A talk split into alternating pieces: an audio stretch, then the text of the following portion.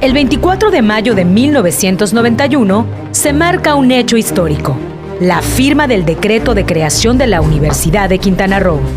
Tras 17 años de haber logrado la conversión de territorio federal a Estado libre y soberano, Quintana Roo daba respuesta a un anhelo de su población, contar con su propia universidad. Universidad de Quintana Roo, celebrando contigo 30 años.